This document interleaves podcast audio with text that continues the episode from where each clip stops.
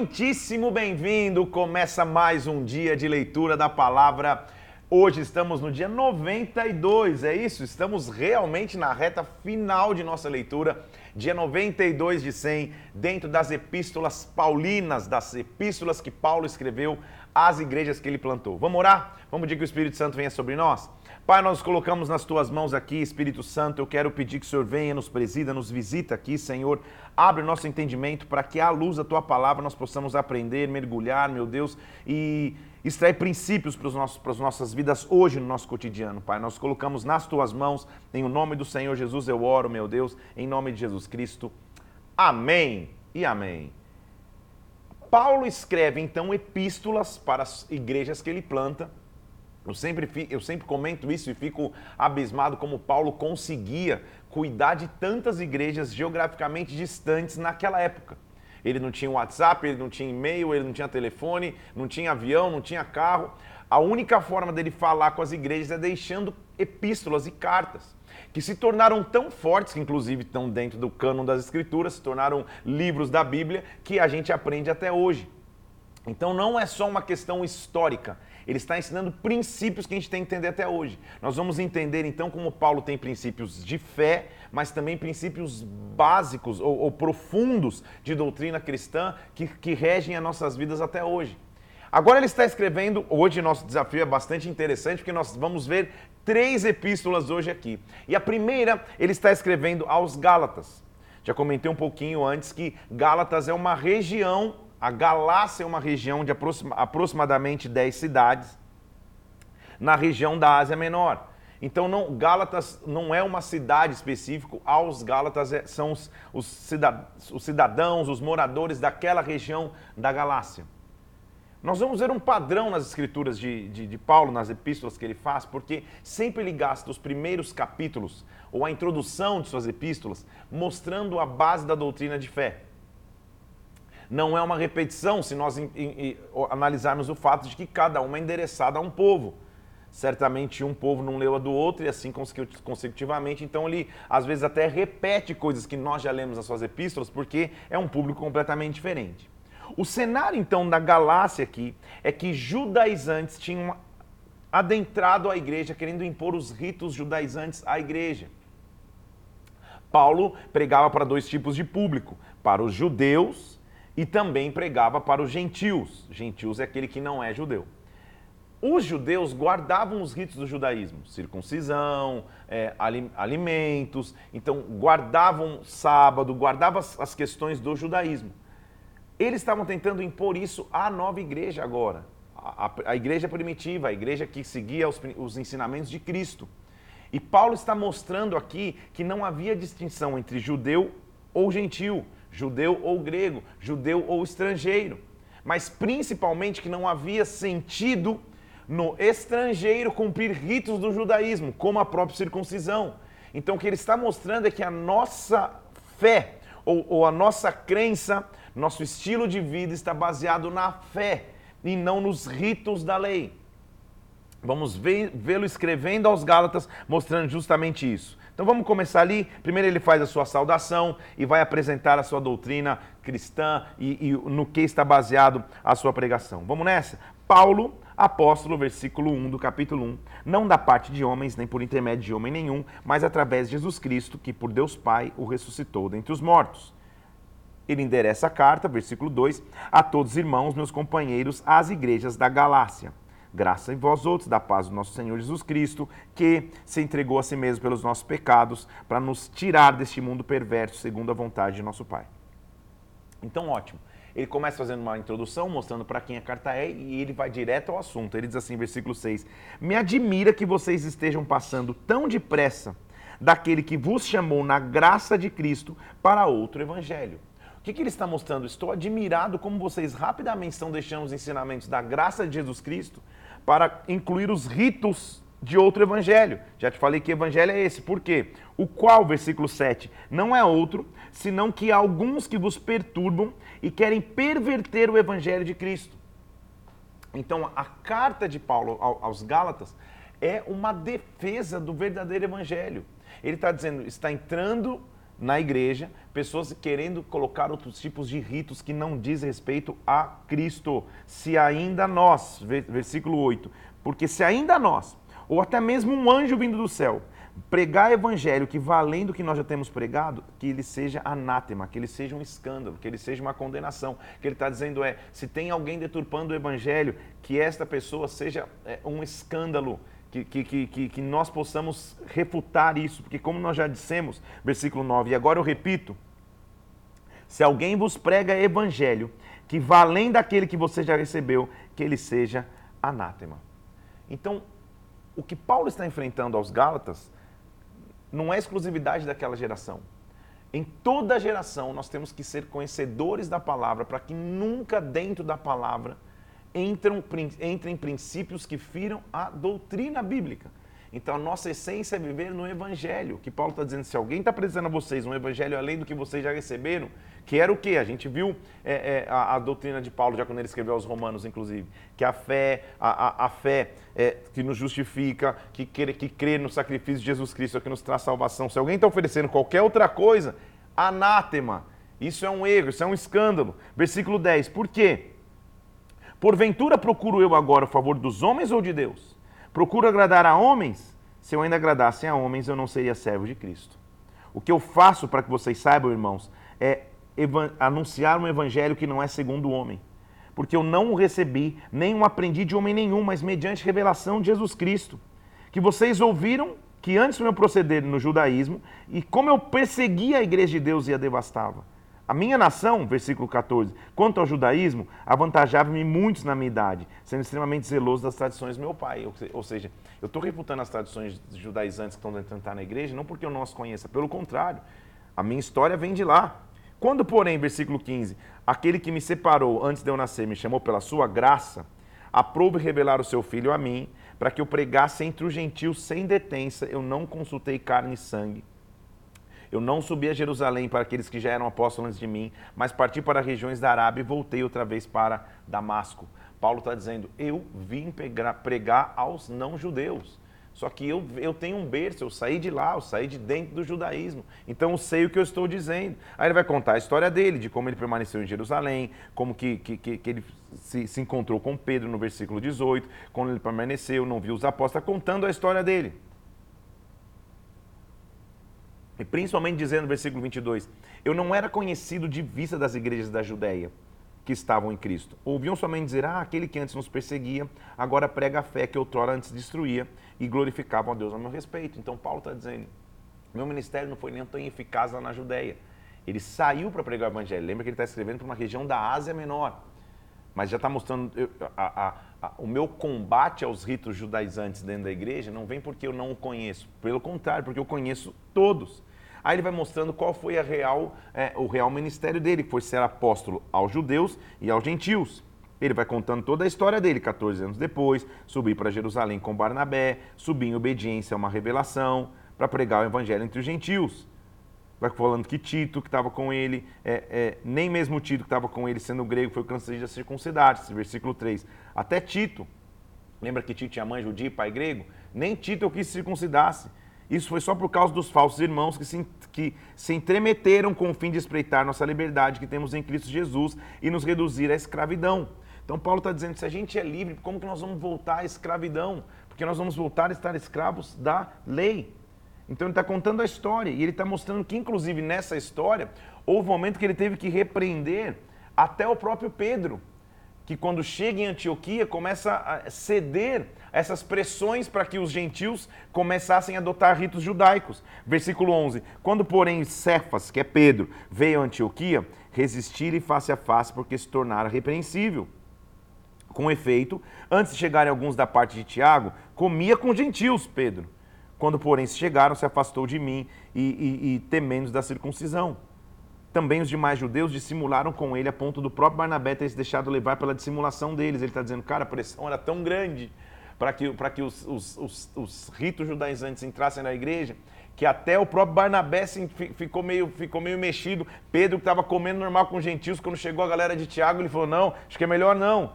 Quando, porém, eu vi que não procediam corretamente segundo a verdade do Evangelho, eu disse a Cefas na presença de todos Versículo 14. Se você é judeu e vive como gentil e não como judeu, por que você obriga os gentios a viverem como judeus? Olha como Paulo foi. Ele, ele questiona o próprio Pedro, fala: Pedro, calma aí, você é judeu, você está vivendo como gentil. Por que quando chega os judeus está querendo pressionar os gentios a viverem como judeu? Não tem sentido, Pedro. Nós judeus, versículo 15, por natureza e não pecadores entre os gentios, nós somos judeus por natureza e não pecadores entre os gentios, sabendo contudo que homem não é justificado por obras da lei, e sim mediante a fé de Cristo. Também temos crido que Cristo Jesus, para que fôssemos justificados pela fé em Cristo e não por obras da lei. Por obras da lei ninguém vai ser justificado. Aqui está a essência do que ele está escrevendo aos Gálatas. Ele está dizendo não são as obras da lei, ou seja, não é fazer os ritos, a circuncisão, o guardar do sábado, se abster de alguns alimentos, não é isso que justifica. A única coisa que justifica é fé. Perceba que Paulo respeita o judeu que faz esse rito, mas ele está dizendo uma coisa é respeitar, outra coisa totalmente diferente é colocar, tentar colocar os ritos de um judeu para um gentil que não cresceu no judaísmo, não, tenha, não, não foi ensinado na lei e encontrou Jesus Cristo na caminhada. Ele encontrou Jesus e não a lei. É isso que Paulo está tentando dizer. Então, se eu tento de novo voltar, já justificado em Cristo, voltar à lei, versículo 18, se eu torno a edificar aquilo que eu destruí, a mim mesmo me constituo transgressor.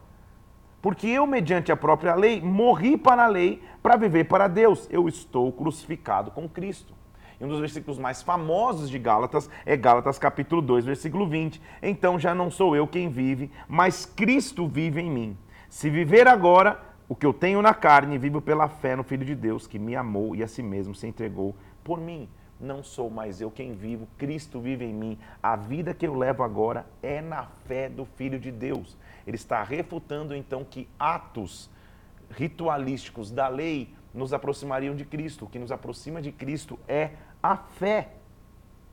Ele continua falando: Ó Gálatas insensatos, quem vos fascinou a vós outros? antes cujos olhos foi Jesus Cristo exposto como crucificado. Ou seja, quem está conseguindo ludibriar vocês com isso? Eu quero saber apenas isso de vocês. Vocês receberam o Espírito pelas obras da lei ou pela pregação da fé? Percebe que como, como Paulo é, é, ele é inteligente porque ele faz a, a, os, os leitores pensarem de forma lógica. Ele está dizendo, quando vocês receberam Cristo, foi porque vocês cumpriam a lei ou porque vocês viviam pela pregação da fé? Sendo assim, sensatos, tendo começado no Espírito, por que vocês agora estão aperfeiçoando-se na carne? Terá sido em vão que tantas coisas vocês sofreram, se na verdade, se na verdade foram em vão. Agora, pois, que aquele que vos concede o Espírito e que opera milagres em vós, porventura ele faz pelas obras da lei ou pela pregação da fé. A maior injustiça que pode se cometer com o apóstolo Paulo é quando pregadores que só querem é, é, pretensamente falar de uma falsa graça dizem que o, o, Novo Testamento fala de graça e o Antigo Testamento de lei. E que o próprio Paulo falou que a gente não tem que estar mais debaixo da lei, associando isso a pecado. Você percebe que não tem nada a ver com o pecado que ele está dizendo? Que ele está falando aqui são atos ritualísticos que tentam nos aproximar de Deus. Ou seja, não adianta você pegar aqui e todos os dias, como num ritual, pegar a Bíblia e ficar falando. Oh, blá, blá, blá, isso não vai te aproximar de Cristo. O que te aproxima de Cristo é a tua fé. Então o que ele está dizendo é, não é o, o, o rito do, do judaísmo exclusividade. Nesse caso, ao falar aos Gálatas, era isso. Mas rituais não nos aproximam de Deus. O que nos aproxima de Deus é a nossa fé. Ele está dizendo o Espírito foi recebido pela pregação da fé e não por obras da lei. Então, ele vai lembra que ele, que ele já tinha falado disso? Aos romanos, ele vai mostrar de Abraão. Ele vai para o pai do judaísmo, para o pai da nação judaica, para o pai da fé e, e, vai justamente mostrar que ele foi salvo não por lei, mas por fé. A lei nem existia na época dele. É o caso de Abraão, versículo 6 do, do capítulo 3, que creu isso lhe foi imputado como justiça. Saibam que os da fé que são filhos de Abraão. Ora, a Escritura já tinha previsto que Deus justificaria pela fé aos gentios. Ele anunciou então o evangelho a Abraão, dizendo: Em ti serão abençoados todos os povos. Paulo merece palmas, porque ele de novo está falando, ok, a gente está falando para judeu e para gentil. Abraão acessa as duas categorias, porque lembra comigo que ele era de Ur dos caldeus? Então ele é pai dos judeus, mas na verdade ele vem de fora do, do, do, da, da nação de Israel, é isso que ele está mostrando. E a salvação dele veio pela fé, de modo, versículo 9, que os da fé são abençoados com o crente Abraão. Todos quantos, pois, são das obras da lei estão debaixo de maldição. Porque a Bíblia está dizendo: maldito aquele que não permanece nas coisas escritas no livro da lei para praticá-las. Ou seja, se você quer viver só pela lei, está chamando maldição para você mesmo, está chamando peso para você mesmo. Agora, é evidente, versículo 11, que pela lei ninguém é justificado diante de Deus, porque o justo viverá pela fé. Ora, a lei não procede da fé, mas aquele que observar os seus preceitos, por eles viverá. Cristo nos resgatou da maldição da lei, fazendo ele si próprio maldição em nosso lugar, para que Abraão, versículo 14, para que a bênção de Abraão chegasse aos gentios em Jesus Cristo, a fim de que recebêssemos pela fé o Espírito prometido. Ao lermos isso hoje, parece tão normal, gente, mas é, o que Paulo está escrevendo é tão pioneiro é tão ousado, é tão fora do seu tempo. Lembre-se comigo que ainda lá atrás haviam discussões na igreja em Jerusalém, na sede da igreja primitiva, se o evangelho podia ou não chegar aos gentios. Paulo não está só mostrando isso, como ele está provando. Está dizendo, eu estou aqui porque eu vim pregar aos gentios. E tanto gentil como judeu recebe do Espírito, recebe justificação de sua vida em Jesus Cristo pela fé e não por obras da lei. Então, irmãos, eu falo como um homem, versículo 15. Ainda que uma aliança seja meramente humana, uma vez ratificada, ninguém a revoga ou lhe acrescenta alguma coisa. Ele está dizendo, mesmo como uma aliança é feita entre homens, uma vez ela feita, não dá mais para acabar.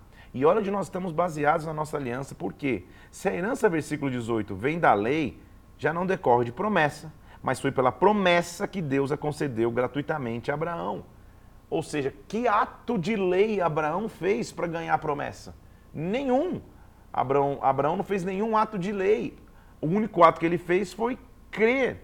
Então, versículo é, é, 19: qual foi, foi a, qual, pois, a razão de ser da lei?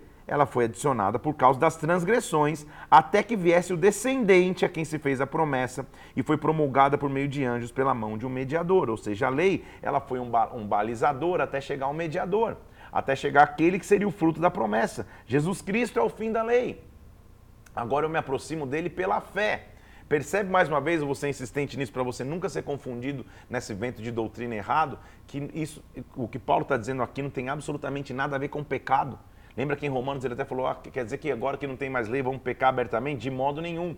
Então aqui ele está falando de atitudes ritualísticas que as pessoas fazem de maneira automática, achando que isso nos coloca na presença de Deus. Então, cuidado com os rituais, cuidado com as vãs repetições, com as atitudes ritualísticas que, que, por si só, são vazios. Eu respeito todas as atitudes ritualísticas, mas sem fé, elas só são obras de lei, só são obras de carne. Tudo bem? Aí ele continua dizendo assim: então, antes que viesse a fé, versículo 23, a gente estava sob a tutela da lei.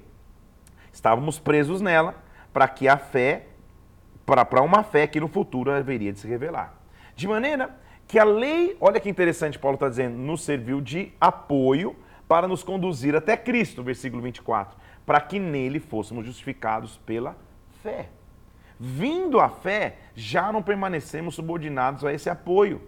Todos vocês são filhos de Deus mediante a fé em Cristo Jesus. Porque todos, quando foram batizados em Cristo, em Cristo estão revestidos.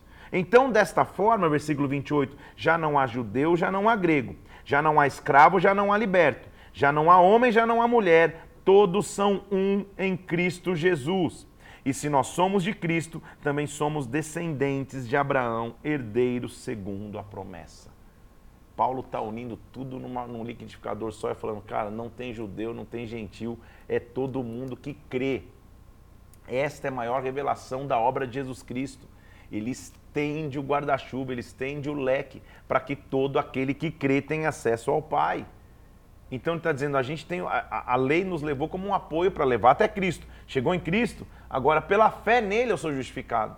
Aí ele vai fazer uma analogia de como nós somos filhos em Cristo e como a gente teve que aguardar o tempo de receber a herança. E olha o que diz o versículo 1 do capítulo 4.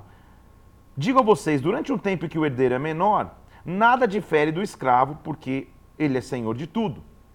Então, havia uma lei que se, se um herdeiro menor de idade ficasse órfão, um escravo da casa administraria os bens da família até que o herdeiro tivesse idade suficiente para realmente herdar, para que ele não perdesse tudo. Então o que ele está dizendo? Houve um tempo que, apesar de sermos herdeiros da promessa, a gente não podia colocar a mão na promessa.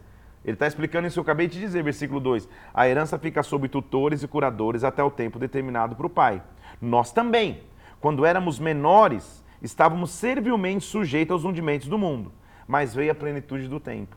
Deus enviou seu filho, nascido de mulher, nascido sob a lei, para resgatar os que estavam sob a lei, a fim de recebêssemos a adoção de filhos. E agora, porque somos filhos, Deus enviou ao nosso coração o espírito do seu filho, que clama Abba, Pai. Pai querido, paizinho querido, desta forma você já não é mais escravo, você é filho, e sendo filho, você é herdeiro por Deus. Herdeiro por Deus, nós somos herdeiros. Eu e você temos uma herança.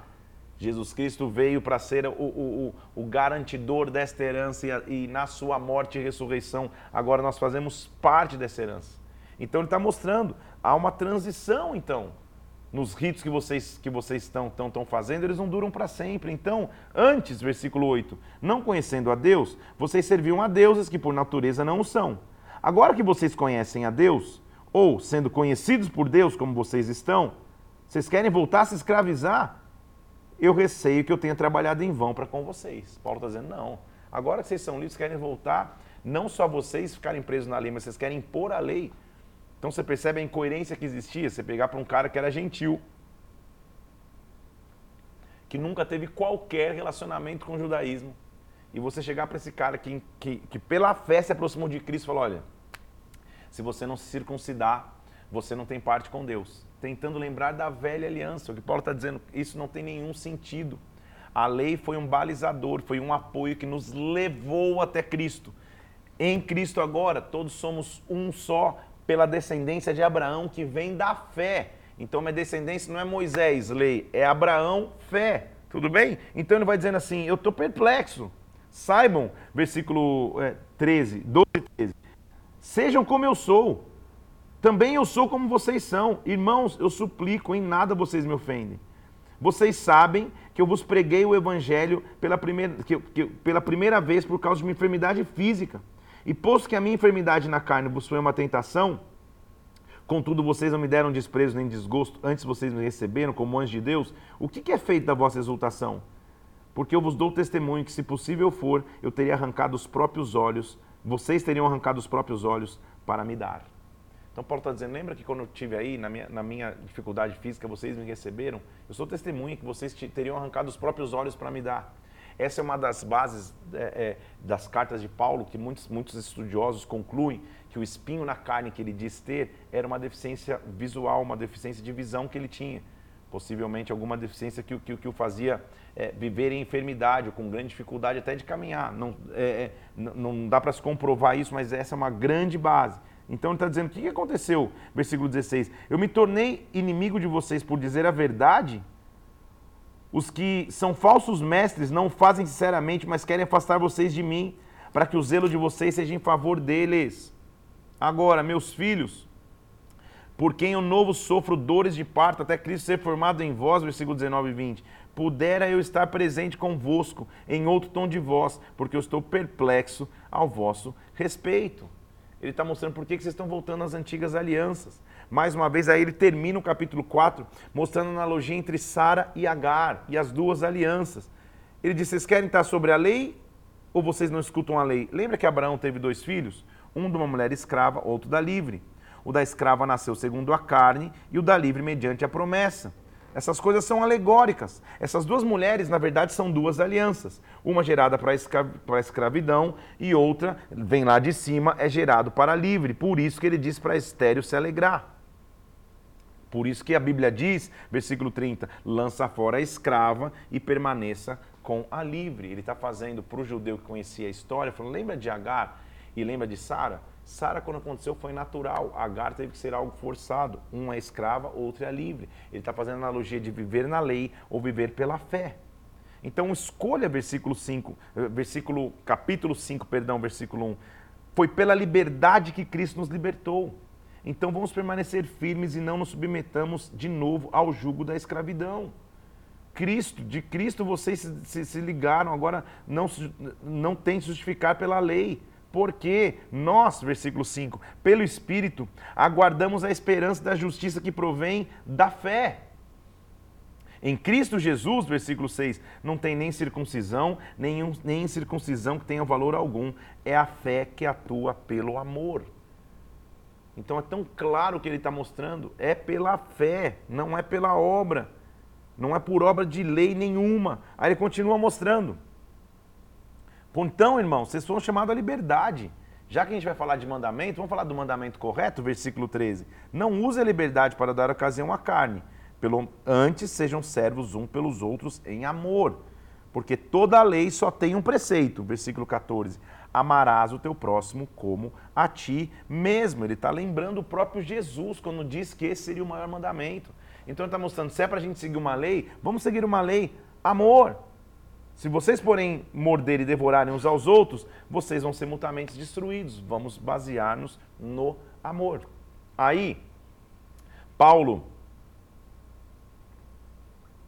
vai apresentar aos Gálatas, então, qual que é a essência que todo homem tem que ter. Porque, lembre-se, eu, eu sempre te trago o contexto, porque daí dá outro sentido no texto, né? Ele está falando para judaizantes que tentavam mostrar, através de comportamentos externos, a aliança com Deus.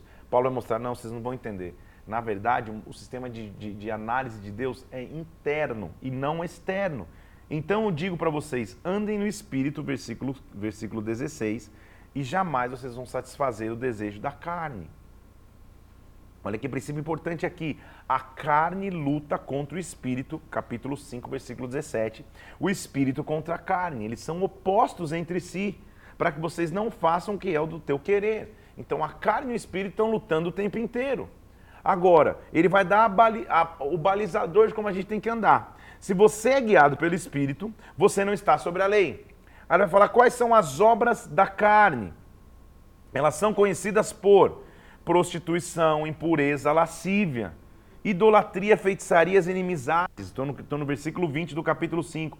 Porfia, ciúmes, iras, discórdias, dissensões, facções invejas, bebedices, glutonarias, coisas semelhantes a estas, a respeito dos quais os vos declaro, que já preveni que não herdarão o reino dos céus. Quem, aqui, quem isso pratica. E aí ele vai para o mais famoso, versículo 22, que é o fruto do Espírito. Normalmente nós dizemos frutos, mas o correto é no singular. É um fruto só que tem todas essas vertentes. O fruto do Espírito é amor, alegria, paz longanimidade, benignidade, bondade, fidelidade, mansidão, domínio próprio. Contra essas coisas não há lei. É claro que só isso aqui daria uma live, mas para para analisar. Os três primeiros são, são, são, são coisas sólidas que você tem que ter: amor, alegria e paz. Ao mesmo tempo que são sólidas, elas, elas, elas não são tangíveis. Ela não pode ser tocada, ok? Amor, alegria e paz. O restante da descrição do fruto diz respeito ao teu controle emocional pessoal e o teu relacionamento com pessoas. Longanimidade, benignidade, bondade, fidelidade, mansidão, domínio próprio. Contra isso não há lei. Aqueles que estão em Cristo, versículo 24, crucificaram a carne com as suas paixões e com seus desejos. Se vivemos no Espírito, andemos também no Espírito. E não os deixemos possuir de vanglória, provocando uns aos outros, tendo inveja um dos outros. Irmãos, Vamos entender como a gente tem que se relacionar então na igreja, ele está dizendo. Se alguém for surpreendido em alguma falta, você que é espiritual, corrige com espírito de brandura. Guarda-te para que você também não seja tentado. Então, viu alguém tropeçando, viu alguém em dificuldade, repreende com brandura e se guarda também, para que você não seja tentado.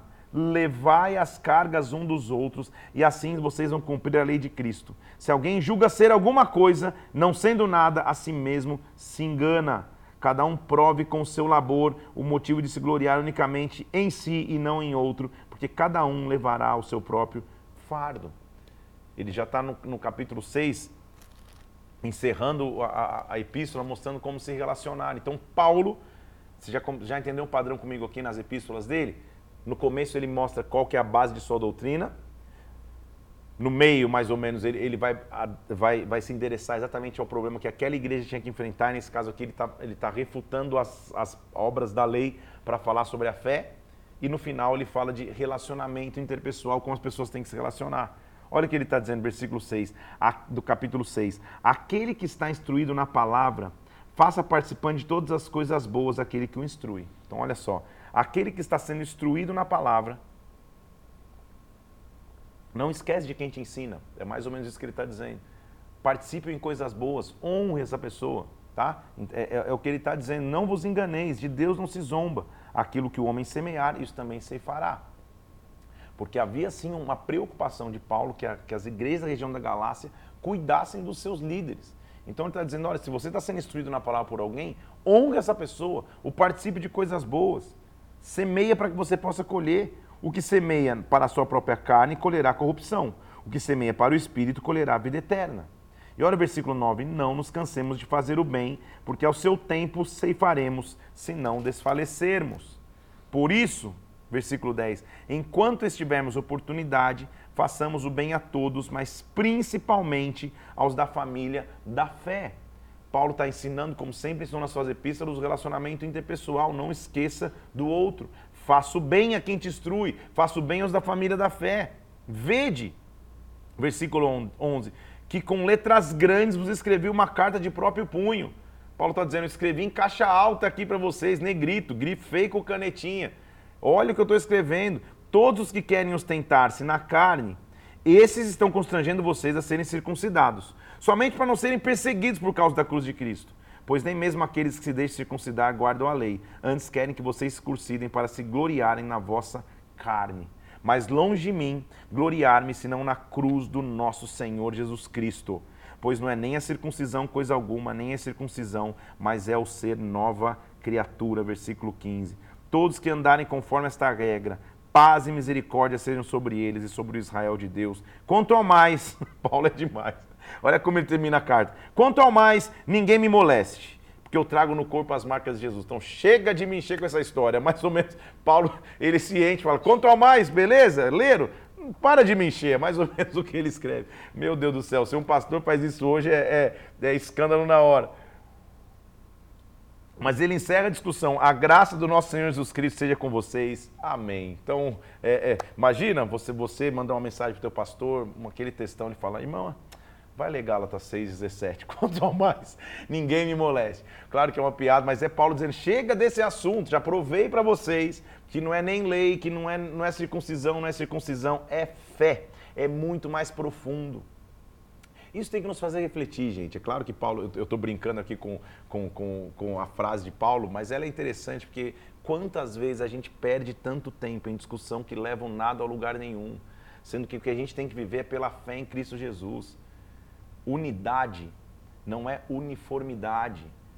A gente vive, cada um professando a, a, a fé em Cristo Jesus, no ministério, Deus chamou para estar uns na Bola de Neve, uns na Assembleia de Deus, uns na Presbiteriana, outros na Batista, outros na Luterana, outros na Metodista, e assim vai. Se a palavra de Deus, a essência da Bíblia está ali, pare de discutir por questões que são pormenores. É o que Paulo está dizendo. Vocês estão preocupados que o gentil se circuncide, você é circunciso e você mesmo não cumpre a lei. Por que, que você está fazendo isso? Então não é nem circuncisão, não é nem circuncisão. Vamos viver na fé de Cristo Jesus. Esta é a essência. Por isso que ele termina: não me molestem mais com essa história. Já escrevi, leiam. Percebam que a gente está perdendo tempo pregando ou, ou de, de, pregar o evangelho para quem realmente precisa, discutindo pormenores entre nós. Então paremos com essa discussão. É o que Paulo está dizendo nessa rápida, porém profunda e interessante carta para a região da Galácia. A, a, base da carta é justamente essa: fruto do Espírito e entender que não é pela lei, mas é pela fé que eu sou salvo em Cristo Jesus. Terminando a sua carta a, a, aos Gálatas, ele vai escrever agora aos Efésios. Éfeso foi uma região também na Ásia Menor, que Paulo cuidava de aproximadamente sete igrejas naquela região. Mas Éfeso, em, em, específico, foi um local que Paulo ministrou durante dois anos inteiros. Lembra que em Atos a gente viu isso? Ele ficou dois anos lá. E ele escreve tão profundo a sua mensagem que, lembra, você vai lembrar comigo em Atos, lá no capítulo 20, é um dos relatos mais emocionantes da Bíblia, quando ele está se despedindo de Éfeso, dizendo que vai para Jerusalém e não volta mais lá, que não veriam mais a face dele. Quando ele estava é, é, preso em Roma, já lá na frente, ele escreve então a carta aos Efésios. Na verdade, preso em Roma, ele escreveu Efésios, Filipenses, Colossenses e Filemão. A base da carta dele, da epístola aos Efésios, é mostrar como é bom sermos igreja e como a igreja é um projeto de Deus na terra. Ele fala sobre a igreja nessa epístola como em nenhuma outra epístola. E ele vai mostrar algumas, algum, algumas evidências do poder da igreja. Como é bom estarmos aliançados como corpo, é isso que Paulo está dizendo. E agora ele vai mostrar algumas coisas. Primeiro, por que, que existe a igreja? Em primeiro lugar, igreja é uma intenção secreta de Deus para formar um corpo que expressa a plenitude de Cristo na terra. Dois, para unir pessoas, tanto gentios como judeus. Terceiro, para equipar, habilitar e capacitar o seu povo. Então, a igreja existe para mostrar a plenitude de Cristo na terra, para unir pessoas de diferentes é, backgrounds, se eu posso dizer assim, diferentes passados, e para equipar, habilitar e capacitar pessoas na terra. Então, a mensagem de Efésios é que é, a igreja existe para o louvor da glória de Cristo. A palavra glória aparece oito vezes no, no, no, no texto de, de Efésios, mostrando como que a igreja é uma igreja gloriosa. Então nós vamos ler, são, são poucos capítulos também, mas que vamos correr aqui para mostrar a essência de sermos igreja. Ele escreve na região de Éfeso, mostrando que a igreja, antes de ir para a guerra, tem que andar em Cristo, tem que aprender qual que é o seu posicionamento, tem que se equipar para continuar avançando. Então ele vai dizendo assim, ó. Paulo, apóstolo de Cristo, Efésios capítulo 1, da vontade de Deus, graça e paz a vós outros, a, a introdução característica que ele faz, e ele já vai para a sua introdução no versículo 3. Bendito Deus Pai, nosso Senhor Jesus Cristo, que tem nos abençoado com toda a sorte de bênçãos espirituais na região celeste em Cristo. Ele nos escolheu nele, antes da fundação do mundo, para sermos santos e irrepreensíveis perante Ele em amor. E nos predestinou para Ele, nos deu uma missão para Ele, para a adoção de filhos por meio de Jesus Cristo, segundo o beneplácito. Meu Deus, você lê essa, essa frase e fala, Senhor, segundo a bondade, segundo a benevolência de Sua vontade. Para quê? Para louvor da glória da Sua graça, que Ele nos concedeu gratuitamente no amado. De novo, lembra que ele sempre começa suas epístolas falando da, da, da doutrina, da base dele, então está explicando a doutrina dele, na qual temos a redenção pelo seu sangue, a remissão de pecados, segundo a riqueza da sua graça que Deus derramou abundantemente sobre nós, com toda sabedoria e prudência, desvendando mistérios que tinha sido proposto em Cristo, nos, nos fazendo convergir na plenitude do tempo, tantas as coisas como no céu e na terra. Então ele está fazendo uma rápida introdução doutrinária do que é a fé dele. Então, irmãos, versículo 15. Eu tenho, eu tenho ouvido a fé que há entre vocês no Senhor Jesus Cristo e o amor para com todos os santos eu não cesso de dar graças por vocês, fazendo menção de vocês nas minhas orações. Graças ao bom Cristo, porque a gente até agora viu Paulo tendo que corrigir coisas nos Coríntios, primeiro e segundo Coríntios, segundo Coríntios é uma, uma sessão de terapia de Paulo, lembra? A gente viu ele agora tendo que ser muito duro e incisivo para a região da Galácia. Finalmente ele está encontrando alguém que fala: graças a Deus por vocês. Eu elogio, é um elogio de Paulo. Eu não cesso a Deus por dar graças. Para quê? Para que o Deus do nosso Senhor Jesus Cristo, Pai da glória, vos conceda espírito de sabedoria de revelação no conhecimento dele. Que ele ilumine os olhos do vosso coração, para que vocês saibam qual a esperança do seu chamamento qual a riqueza da glória dos seus santos, e que vocês saibam a suprema grandeza do seu poder naquele que cremos, segundo a eficácia da força do seu poder, que ele exerceu em Cristo, ressuscitando dos mortos, fazendo-se assentar à direita nos lugares celestiais. Onde está Cristo, versículo 21? Acima de todo principado, potestade, poder, domínio, de todo nome que se possa referir, não só agora, mas no tempo que há de vir. E olha o que ele vai dizer, lembra que eu falei? Versículo 22. Colocou todas as coisas debaixo dos seus pés, para ser o cabeça sobre todas as coisas e o deu à igreja. Então, Paulo está mostrando que a igreja, como um corpo, recebe essa autoridade, que é o seu corpo, a plenitude daquele que em tudo enche todas as coisas. Então, Paulo está mostrando o poder de sermos igreja. Nesta geração, onde as pessoas dizem: Ah, meu Deus, é, é, é, é a gente não precisa mais ser igreja, a igreja é, somos nós, individualmente eu sou uma igreja, não tem que frequentar a igreja. Quem fala isso é, é, não dá nem dá, dá, até preguiça no bom sentido de discutir, porque não lê a Bíblia. Porque pega um versículo que Jesus falando que, que, que da eclésia da, e da igreja que somos nós e, e desenvolve uma doutrina. Paulo ouviu Jesus Cristo falar sobre igreja. E mesmo ouvindo Jesus Cristo falar sobre igreja, Paulo plantou igreja, cuidou de igreja e está mostrando em Efésios a importância de ser igreja. Então, igreja nunca vai deixar de ser importante. Comunidade cristã de pessoas de diferentes passados, diferentes testemunhos, que se reúnem para louvar a Deus e para cumprir os seus propósitos na terra, vai existir até a volta de Cristo. Amém? Então, eu louvo a Deus pela igreja. Que você nunca deixe de frequentar uma igreja. Que você encontre uma igreja aí perto da tua casa, perto do teu, do teu bairro, na tua cidade, e frequente, sirva, aprenda, se submeta, cresça. Há uma maravilha em sermos igreja. Foi a igreja que Deus deu essa autoridade, tudo bem? Capítulo 2, ele vai mostrar então, de novo, doutrinariamente, como a gente veio do pecado para sermos salvos pela graça. Ele vos deu vida, estando vocês mortos nos vossos delitos e pecados, nos quais vocês tinham andado antes, segundo o curso deste mundo, os quais também nós andamos antes, segundo as inclinações da carne mas, versículo 4, Deus sendo rico em misericórdia, por causa do grande amor que nos amou, quando a gente estava morto nos nossos delitos, nos deu vida juntamente com Cristo, pela graça nós somos salvos. Juntamente com Ele nos ressuscitou e nos fez assentar nos lugares celestiais em Cristo Jesus. Para quê? Para mostrar nos séculos vindouros a suprema riqueza da sua graça em bondade para Cristo Jesus pela graça nós somos salvos mediante a fé. Isso não vem de nós, é dom de Deus, não de obras, para que ninguém se glorie. Somos feitura dele, criados em Cristo Jesus para boas obras, para que andássemos nela. Então, cada um com seu, com seu testemunho individual. Agora, ele diz assim, versículo 11: Lembrai-vos que antes vocês, gentios na carne, eram chamados incircuncisos por aqueles que, que chamavam-se circuncisos na carne por mãos humanas.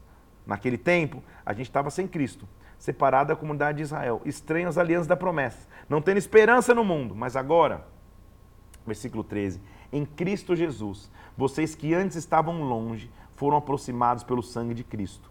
Ele é a nossa paz. Ele derrubou a parede de separação, ele derrubou a inimizade, ele aboliu na sua carne a lei dos mandamentos, nos fazendo paz, nos reconciliando, versículo 16, ambos em um só corpo então, versículo 19, nós já não somos estrangeiros e peregrinos, somos concidadãos dos santos, edificados sobre o fundamento dos apóstolos e profetas, sendo ele mesmo Cristo Jesus a pedra angular. Paulo acaba de escrever a base da igreja o fundamento apostólico e profético, tendo Jesus como a pedra de esquina, como a pedra principal. Versículo 3: No qual todo edifício bem ajustado cresce, santuário dedicado ao Senhor, no qual vocês juntamente estão sendo edificados para a habitação de Deus no Espírito.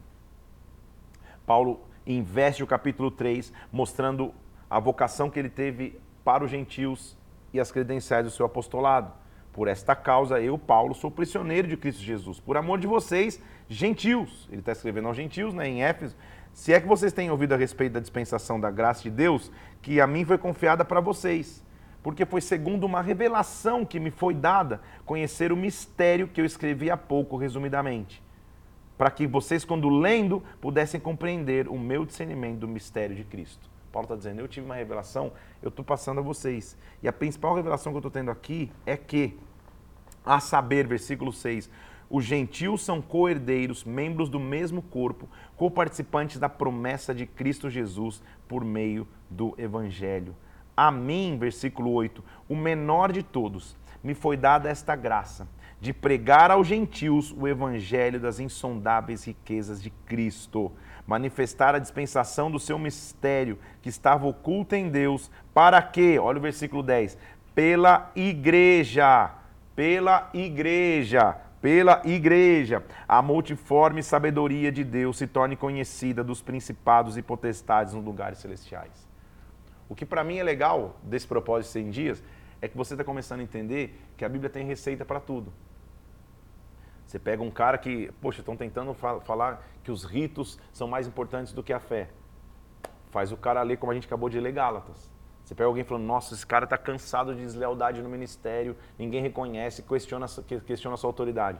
Faz a pessoa ler 2 Coríntios ver que Paulo abriu o coração também. Aí você pega aqui alguém falando, poxa, eu não quero mais ser igreja, não tem por que ser igreja, igreja não tem sentido nenhum. Faz ler Efésios. Então, cada, cada epístola, cada trecho da Bíblia tem, tem a solução para alguém.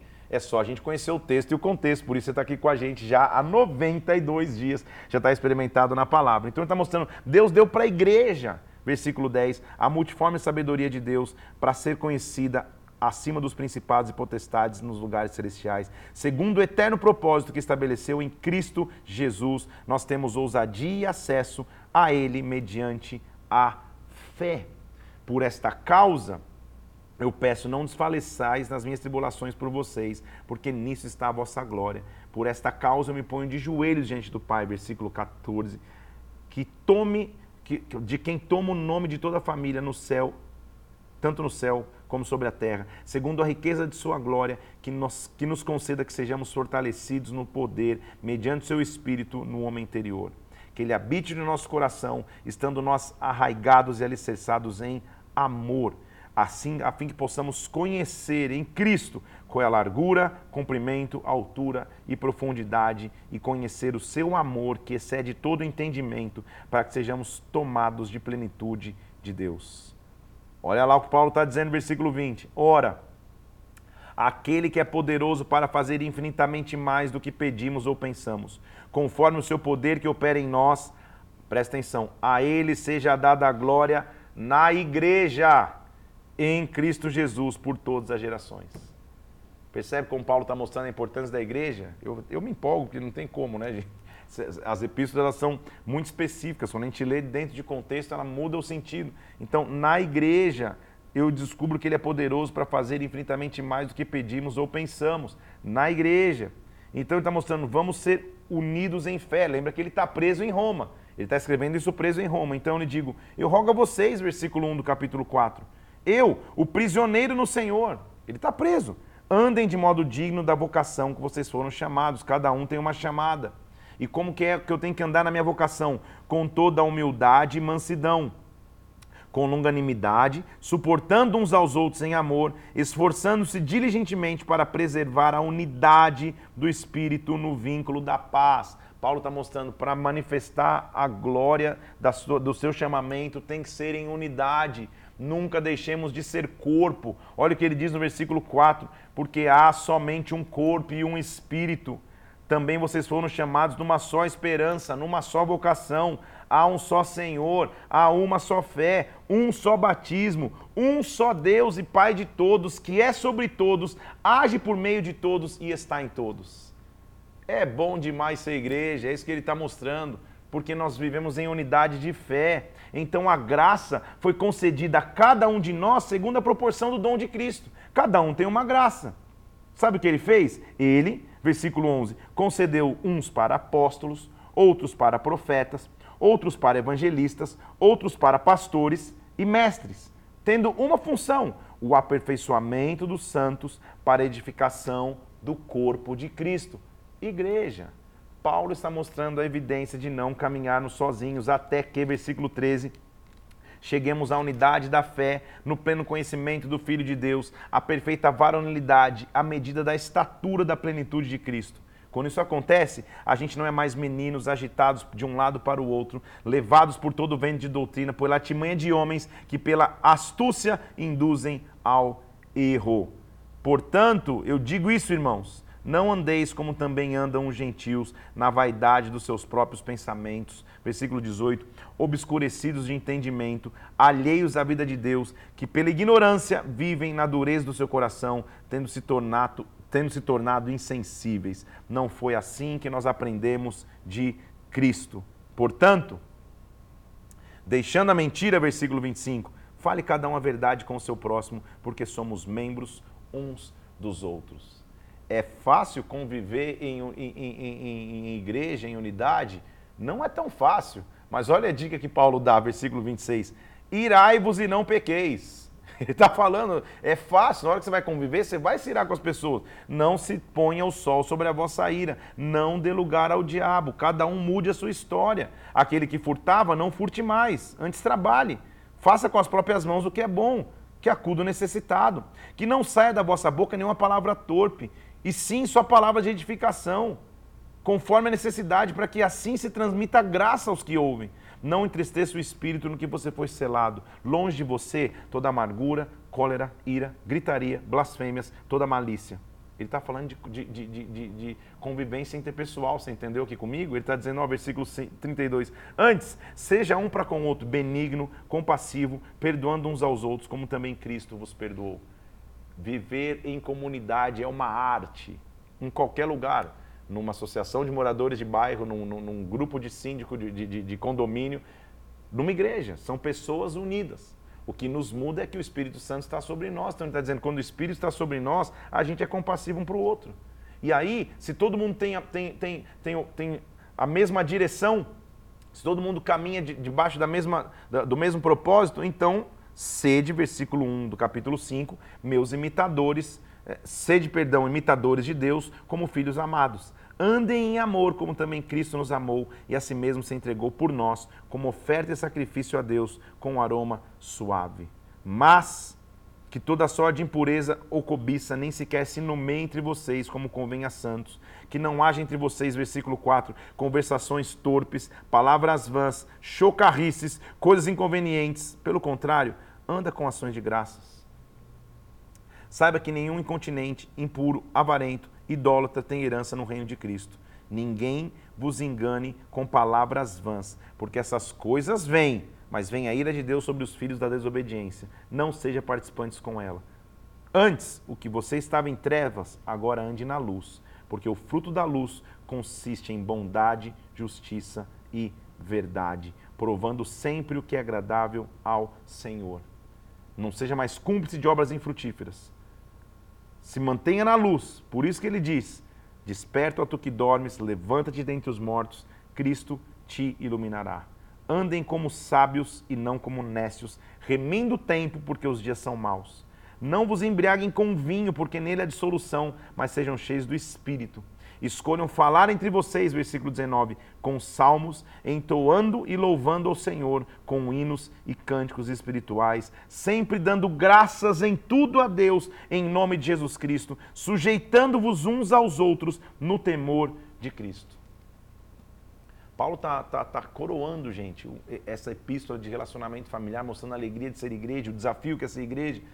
E ele vai coroar mostrando a evidência de sermos família. E aí ele vai dizer assim: as mulheres, sejam, capítulo 22, capítulo, perdão, 5, versículo 22, as mulheres sejam submissas ao seu próprio marido como ao Senhor. E aí tem homem que ama, enche a boca, ama falar esse versículo, a mulher seja submissa a mim, eu falo e você obedece. Não tem nada a ver, não é isso que Paulo está dizendo. Submissa está debaixo da mesma missão. Mas, na verdade, este versículo é um peso de responsabilidade para o homem e não para a mulher. Porque olha o que ele está dizendo: a mulher seja submissa ao seu marido como ao Senhor. Como o marido é a cabeça da mulher, porque Cristo é a cabeça da igreja, sendo ele o salvador do corpo. Então ele está dizendo: como Cristo teve a ousadia e obediência de morrer por nós, morrer pela igreja, que o esposo seja aquele que morre pela sua família, porque aí a mulher vai se submeter a essa missão que o homem seja aquele que submete a ele, que, que submete a Deus para que a esposa e a família submeta. Maridos, amem a vossa mulher, porque Cristo amou a igreja e a si mesmo se entregou por ela, versículo 25. Para que a santificasse e a lavasse, e a lavasse, e a lavasse pela água da palavra, para apresentar a si mesmo. Igreja, mais uma vez, gloriosa, sem mácula, nem ruga, nem coisa semelhante, porém santa e sem defeito igreja sem mácula nem ruga. Um dia eu fui numa pregação e o cara terminou a pregação dizendo assim, que nós somos a igreja sem mágoa, sem rúcula. Eu falei, rúcula talvez ele não goste de comer, mas é sem ruga, tá? Sem ruga é sem manchas, sem marcas, nem coisa semelhante, sem defeito. Os maridos amem a sua esposa como o seu próprio corpo. Quem ama a esposa, a si mesmo ama. Assim como ele é, é ninguém odeia a própria carne, mas alimenta e cuida dela, assim que você tem que fazer com a tua esposa. Então, esse, esse capítulo aqui é muito mais responsa para o esposo do que para a esposa, gente. Está dizendo, você, você ama o teu corpo? Ama. Você não alimenta e cuida dele? Deveria alimentar, deveria cuidar. Faz isso com a esposa. É a mesma coisa. Agora, grande este mistério, versículo 32. Eu estou me referindo a Cristo e a igreja, como eles se uniram. Agora, cada um ame a sua própria esposa e a única, a única resposta da esposa que ele dá que é importante e a esposa respeite ao seu marido. Respeitar é honrar. Aqui já, já virou um seminário de casais, mas honra-se de três formas, em três níveis. Honra-se com aquilo que você pensa a respeito da pessoa, honra-se com o que você fala a respeito da pessoa e honra-se com o que você faz sobre a pessoa. Tudo bem? Então, com o que se pensa, com o que se fala e com o que se faz para ela, mostra se você tem respeito ou não. Tudo bem? Então, amor e respeito é a base de relacionamento. Qualquer dia, como eu sempre prometo, nós temos lives prometidas até o ano de 2052. Qualquer dia a gente, a gente faz uma, uma live para falar sobre casamento, tudo bem? Aí ele termina no capítulo 6, mostrando então agora qual que, qual que é o ambiente de um lar cristão. Ele já mostrou o relacionamento de esposo e esposa, agora está dizendo, filhos, Obedeçam a vossos pais no Senhor, porque isso é justo. Lembra que ele, ele lembra o mandamento: honra o teu pai e a tua mãe. Esse é o primeiro mandamento com promessa. Ele está lembrando, olha o mandamento que tinha promessa para que os, os teus dias na terra se prolonguem. Vocês, pais, não provoquem a ira dos vossos filhos. Crie-os na disciplina e na demonstração do Senhor. Ou seja, pai tem que disciplinar, filho sim, tem que conduzir filho sim. Tudo bem? Quanto a vocês, servos, obedeçam ao Senhor segundo a carne, com temor e tremor, na sinceridade do vosso coração, como a Cristo. Olha o que ele está dizendo, gente. É, é, é, dá vontade de passar horas aqui, porque é um estudo sobre igreja que é, meu Deus do céu. Ele diz: olha, não sirvam à vista como para agradar a homens, sirvam como servos de Cristo, fazendo de coração a vontade de Deus, servindo de boa vontade como ao Senhor e não a homens. Meu Deus do céu, esses dois versículos aqui expressam por que a gente serve. Eu sirvo para que, que Deus se agrade de mim. Então, normalmente, nos, vamos, vamos, vamos dar exemplos aqui, eu não quero correr com o tempo, mas sei lá, é, as pessoas têm a tendência de querer servir em momentos principais. Eu quero estar no culto principal, alguém do louvor, eu quero tocar no culto principal, eu quero estar lá quando o pastor estiver pregando, eu quero tirar foto no culto X, eu quero filmar no culto Y. O que ele está dizendo? Serve a Deus e não a homens. Prega se tiver duas pessoas na igreja, se tiver duas mil. Toca se tiver zero pessoas ou se tiver duzentas mil pessoas. Porque você está fazendo a Deus. Você não serve à vista para agradar homens, mas a Deus. Certos, versículo 8, que se você fizer alguma coisa boa, você receberá outra vez do Senhor, quer seja servo, quer seja livre, porque para Deus não há acepção de pessoas. E aí, por último, como que eu sirvo então como igreja? Revestido. Revista-se então sendo fortalecido no Senhor e na força do seu poder.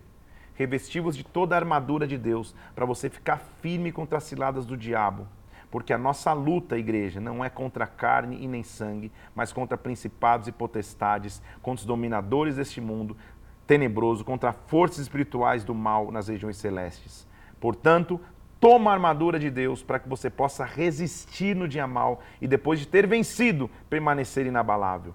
Esteja firme, então, cingindo-vos com a verdade, vestindo-vos da couraça da justiça, calçando os pés com a preparação do evangelho da paz, abraçando o escudo da fé, com as quais você apaga os dados inflamados do maligno, pegando o capacete da salvação e a espada do Espírito, que é a palavra de Deus, revestido com toda oração e súplica, orando no Espírito e vigiando com perseverança e súplica para todos os santos e a mim, para que me seja dada, ao abrir da minha boca, intrepidez para fazer conhecido o mistério do evangelho, pelo, do evangelho, pelo qual eu sou embaixador em cadeias. Ele está preso, para que em Cristo eu seja ousado para falar como me cumpre fazê-lo.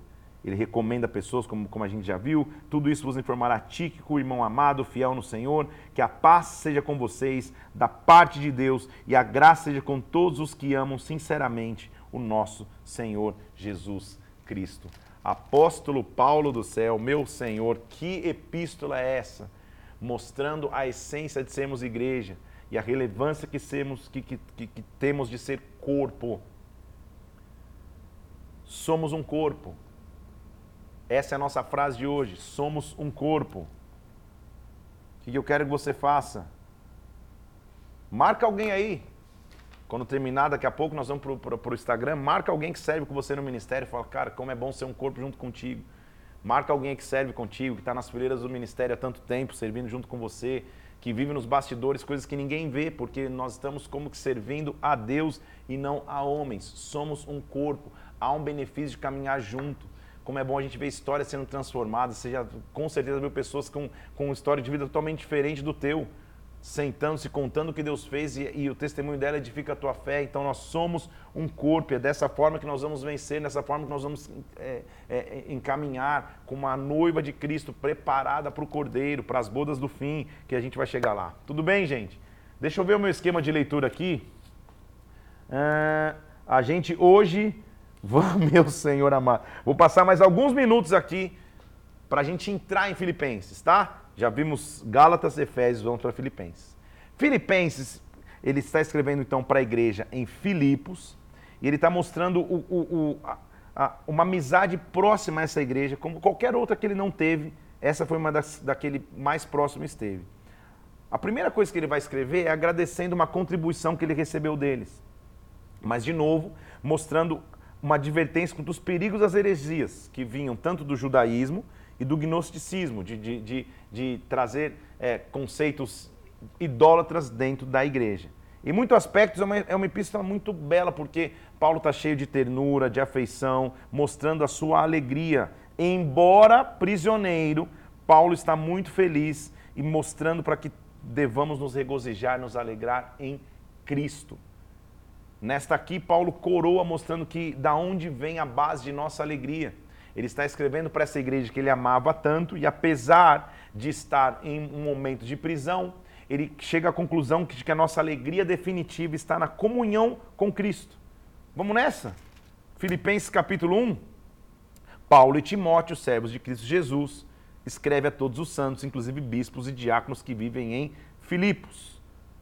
Dou graças ao meu Deus, porque eu me recordo de vocês sempre com alegria. Versículo 4 suplicando em minhas orações pela vossa cooperação no Evangelho, porque, versículo 6, eu estou plenamente certo de que aquele que começou a boa obra vai completá-la até o dia de Cristo Jesus. Famosésimo versículo. Ele está mostrando para aquela igreja que, olha, eu posso estar preso, mas aquele que começou a boa obra vai terminar. Aliás, é justo que eu pense assim de vocês, versículo 7, porque eu vos trago no coração seja nas minhas algemas, seja na defesa e confirmação do evangélico, evangelho, porque vocês são participantes desta graça comigo. Porque a minha testemunha é Deus, da saudade que eu tenho de vocês, na tenra misericórdia de Cristo Jesus. Então ele está escrevendo para aquela igreja que ele foi próximo demais, talvez a mais próxima que ele teve, dizendo: Olha, eu tenho alegria por vocês, eu tenho saudade de estar com vocês. Irmãos, eu quero trazer a ciência de vocês. Versículo 12. Que as coisas que me aconteceram na verdade, contribuem para o progresso do evangelho. Meu Deus do céu, Paulo é admirável demais. Ele está preso em Roma, ele está dizendo, gente, estou escrevendo para vocês, para vocês saibam aqui, que o que aconteceu, está sendo preso aqui, não é ruim não. Na verdade, está contribuindo para que o evangelho aumente. De maneira que as minhas cadeias em Cristo se tornaram conhecidas de toda a guarda pretoriana e de todos os demais. E a maioria dos irmãos, estimulados no Senhor por minhas algemas, ousam falar com mais desassombro da palavra de Deus. Paulo está encontrando um propósito em meio à dor. Ele está encontrando alegria em meio à calamidade. Ele está dizendo, eu estou preso, mas na verdade não, é pra, não fica desesperado por causa de mim, não. Isso está fazendo o evangelho avançar. As minhas algemas estão fazendo as pessoas crescerem. Alguns efetivamente proclamam a Cristo por inveja e porfia. Outros, porém, o fazem de boa vontade. O que eu sei é que, versículo 20, segundo a minha ardente expectativa e esperança, em nada eu serei envergonhado. Antes, com toda ousadia, como sempre e também agora, será Cristo engrandecido no meu corpo, quer pela vida, quer pela morte. Meu Deus, meu Pai do céu. Porque para mim, versículo 21, o viver é Cristo e o morrer é lucro. Entretanto, se viver na carne traz fruto para o meu trabalho, já não sei o que eu vou escolher eu não quero só viver na carne. Eu quero viver com um propósito. Ora, estou constrangido dentro do desejo de partir e estar com Cristo. Isso é incomparavelmente melhor, mas é por causa de vocês que é necessário que eu permaneça na carne. Paulo está dizendo, eu sei que eu estou cansado, eu preferia estar com Cristo, mas é por causa de vocês, porque eu tenho uma chamada, que eu vou continuar prosseguindo. Eu estou convencido, versículo 25, estou certo que ficarei e permanecerei com vocês para o vosso progresso e gozo da fé, Vivam, versículo 27, acima de tudo, por modo digno do evangelho de Cristo, para, estando com vocês ou ausente, no tocante a vocês, vocês vivam num só espírito, com uma só alma, lutando pela fé evangélica, em nada intimidados pelos adversários, pois para eles é prova evidente da perdição, para vocês é salvação. Paulo está preso, incentivando uma igreja em Filipos. Olha o que ele está dizendo. Capítulo 2: Se há alguma exortação em Cristo, consolação de amor, comunhão do Espírito, se estão entranhados afetos misericordiosas, completem a minha alegria, sendo unidos. Nada vocês façam por partidarismo ou vanglória, mas façam em humildade, considerando cada um superior a você mesmo. Não tenha cada um vista do que é propriamente seu, senão o que é dos outros. Tenham em vocês o mesmo sentimento que teve Cristo Jesus que sendo Deus se esvaziou e não quis ser igual a Deus, tomou a forma de servo, estou no versículo 7, se humilhou, se tornou obediente até a morte, até a morte de cruz. Então Deus o exaltou sobremaneira, ele deu o nome que está acima de todo nome, sobre o qual todo a esse nome todo joelho nos céus e na terra e debaixo na terra vai confessar que Jesus Cristo é o Senhor para a glória de Deus Pai. Faça então, ele está preso, gente. Quando a gente entende que ele está preso sentado escrevendo isso, já muda o sentido da carta, né? Mas ele está dizendo, então, como vocês sempre me obedeceram, versículo 12, não só na minha presença, mas agora na minha ausência, desenvolvam uma salvação com temor e tremor. Porque quem efetua em vocês o querer e o realizar é Deus. Faça tudo sem murmurações e nem contendas para que vocês se tornem irrepreensíveis e sinceros filhos de Deus no meio de uma geração pervertida e corrupta, no qual vocês resplandecem como luzeiros do mundo. Paulo do céu, dá vontade de aplaudir de pé a, a, a, a, sabedoria, mas o ímpeto, a força que ele tem. Então, irmãos, ele, ele, ele, vai, ele, ele continua dizendo assim, vamos pular para o versículo 1 do capítulo 3. Quanto a mais, meus irmãos, alegrai-vos no Senhor a mim não me desgosta. É a segurança para vós outros que eu escrevo essas coisas. Fiquem felizes. Cuidado com os falsos mestres. Acautelai-vos dos cães. Acautelai-vos dos maus. Acautelai-vos da falsa circuncisão. Nós que somos a circuncisão, nós adoramos a Deus no espírito, nós não confiamos na carne. Não, versículo 12, que eu tenha recebido ou já tenha obtido a perfeição mas eu prossigo para conquistar aquilo para qual fui conquistado por Jesus. Irmãos, uma coisa eu faço. Eu não julgo que alcancei, mas eu faço algo. Eu me esqueço das coisas que para trás ficaram. E eu avanço para as que estão diante de mim. Eu prossigo para o alvo, para o prêmio da soberana vocação em Cristo Jesus. Meu Deus do céu. Irmãos, sejam imitadores meus e observam os que, os que andam segundo o modelo que tem em vocês. Por quê? Paulo está preso, gente. Consigo imaginar o cara preso, escrevendo assim: A nossa pátria está nos céus, de onde também aguardamos o Salvador, Senhor Jesus Cristo, que transformará, versículo 21 do capítulo 3, o nosso corpo de humilhação para ser igual ao corpo de sua glória, segundo a eficácia do seu poder, que ele tem até para subordinar todas as coisas. Então, Paulo vai terminar a sua epístola aos Filipenses dizendo assim, capítulo 4, versículo 4: alegrai-vos sempre no Senhor. Outra vez vos digo, alegrai-vos. Dentro de uma prisão, o cara escreve um negócio desse. Não andeis ansiosos por coisa alguma. Em tudo, sejam conhecidos diante de Deus as suas súplicas, com ações de graças. E o Deus de paz, que excede todo entendimento, guardará o vosso coração e a vossa mente em Cristo Jesus. Finalmente, irmãos, o que é verdadeiro, o que é respeitável, o que é justo, o que é puro, o que é amável, tudo que é de boa fama. Se alguma virtude tem nisso, se louvor existe nisso, que isso ocupe o vosso pensamento. Eu me alegrei sobremaneira no Senhor, versículo 11, porque vocês renovaram o cuidado comigo. Vocês já tinham feito antes, não tinham feito antes porque faltou oportunidade, ou seja, eles contribuíram com Paulo, mas aí ele vai terminar de forma apoteótica, dentro de uma prisão, ele vai escrever assim: eu digo isso não por causa da pobreza. Versículo 11. Porque eu aprendi a viver contente em toda e qualquer situação. Um cara que escreve isso sentado num palácio, num resort all inclusive, já é top. Mas ele está escrevendo de uma prisão. Eu aprendi a estar contente em qualquer situação. Eu sei estar humilhado, sei ser honrado. Em todas as circunstâncias tenho experiência.